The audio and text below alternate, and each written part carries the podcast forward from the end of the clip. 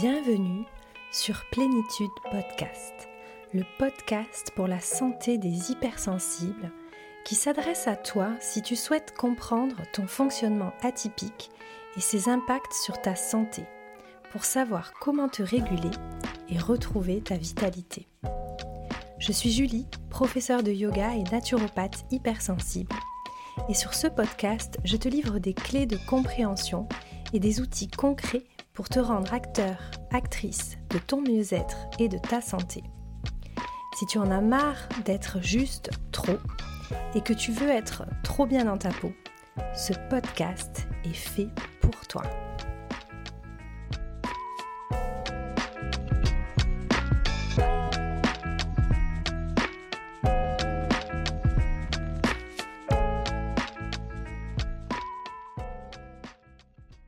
Bonjour et bienvenue dans cet épisode 0 de Plénitude Podcast. Dans cet épisode, je vais te présenter le concept du podcast, ce que tu peux en attendre et t'en dire un peu plus sur moi. J'ai conçu ce podcast pour sensibiliser les hypersensibles et plus précisément les hyperpenseurs et hyperémotifs à la façon dont leur fonctionnement atypique peut impacter leur santé. Parce que si on parle de plus en plus de l'hypersensibilité en ce moment, on entend surtout beaucoup d'informations sous l'angle du développement personnel et de la psychologie. Vous avez sûrement déjà entendu dire qu'il faut accepter son hypersensibilité et en faire une force.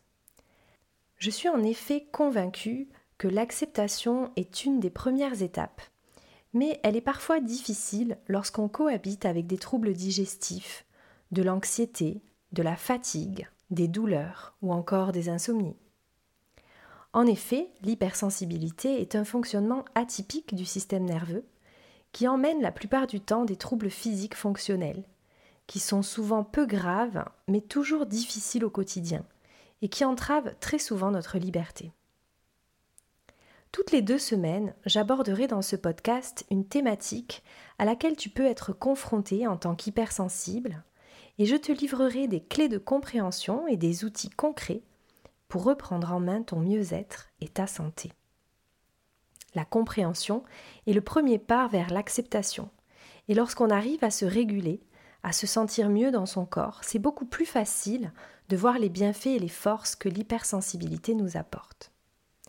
Ma mission est de vous aider à comprendre votre individualité pour vous faire explorer les clés de votre bien-être.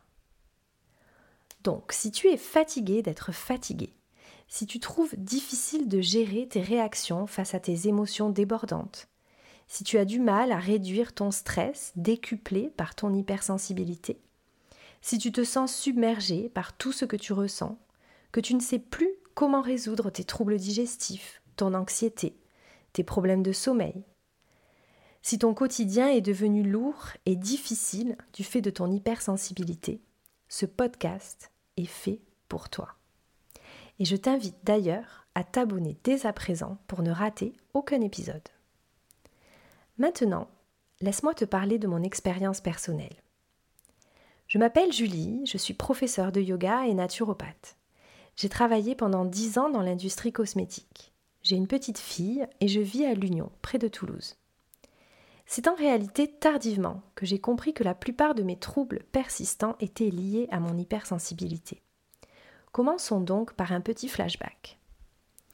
J'étais une petite fille sensible.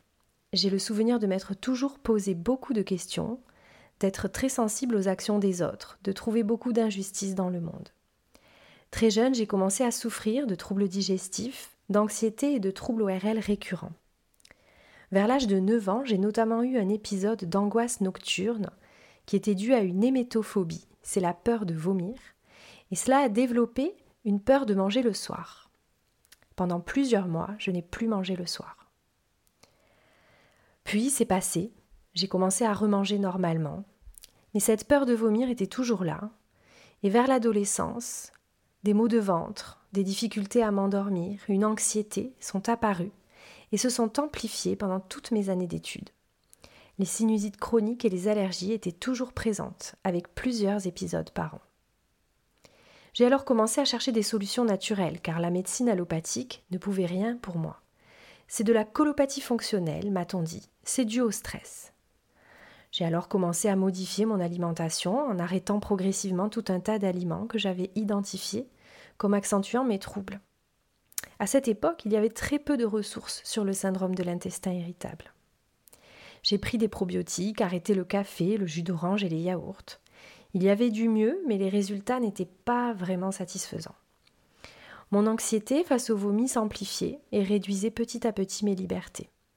J'ai testé toutes sortes de thérapies, sans grand succès.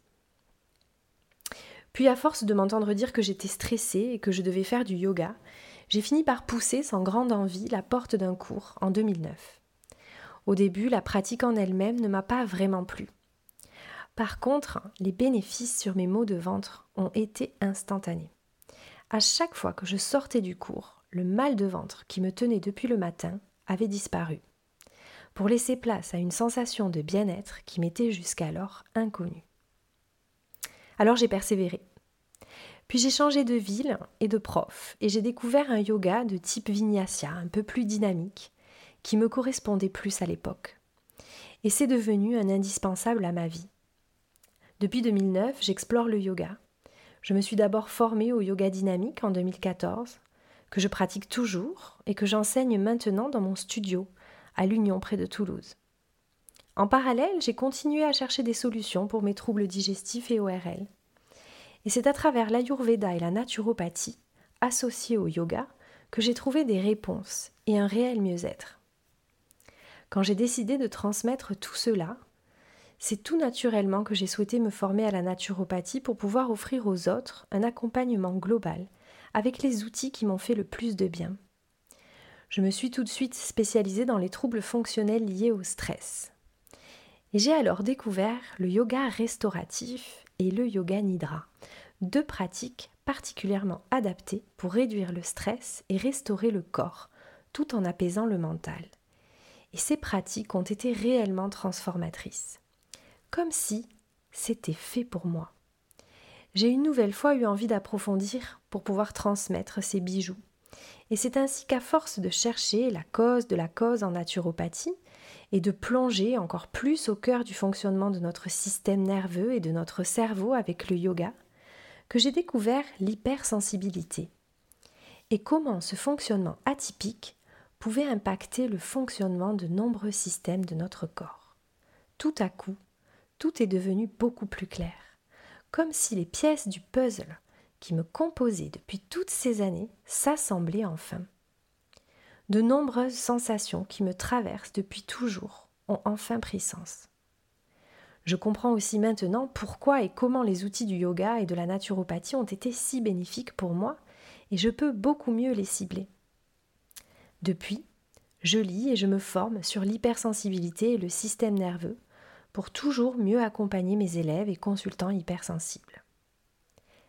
C'est comme ça qu'est née l'idée de ce podcast, pour te faire gagner des années de recherche et t'aider à te comprendre et te réguler, pour enfin te sentir bien dans ton corps, dans ta tête et dans ton cœur, et passer du trop-plein à la plénitude. Il y aura des épisodes où je t'expliquerai des choses, d'autres où on viendra expérimenter directement dans le corps en pratiquant, car les deux sont indissociables.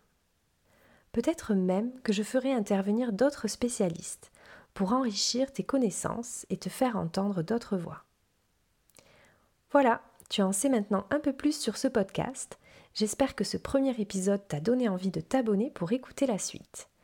Si tu ne l'as pas encore fait, je t'invite à télécharger mon guide gratuit 7 clés pour gérer ton trop plein d'émotions et de pensées dans les notes de cet épisode. À bientôt pour un prochain épisode et merci beaucoup pour ton écoute.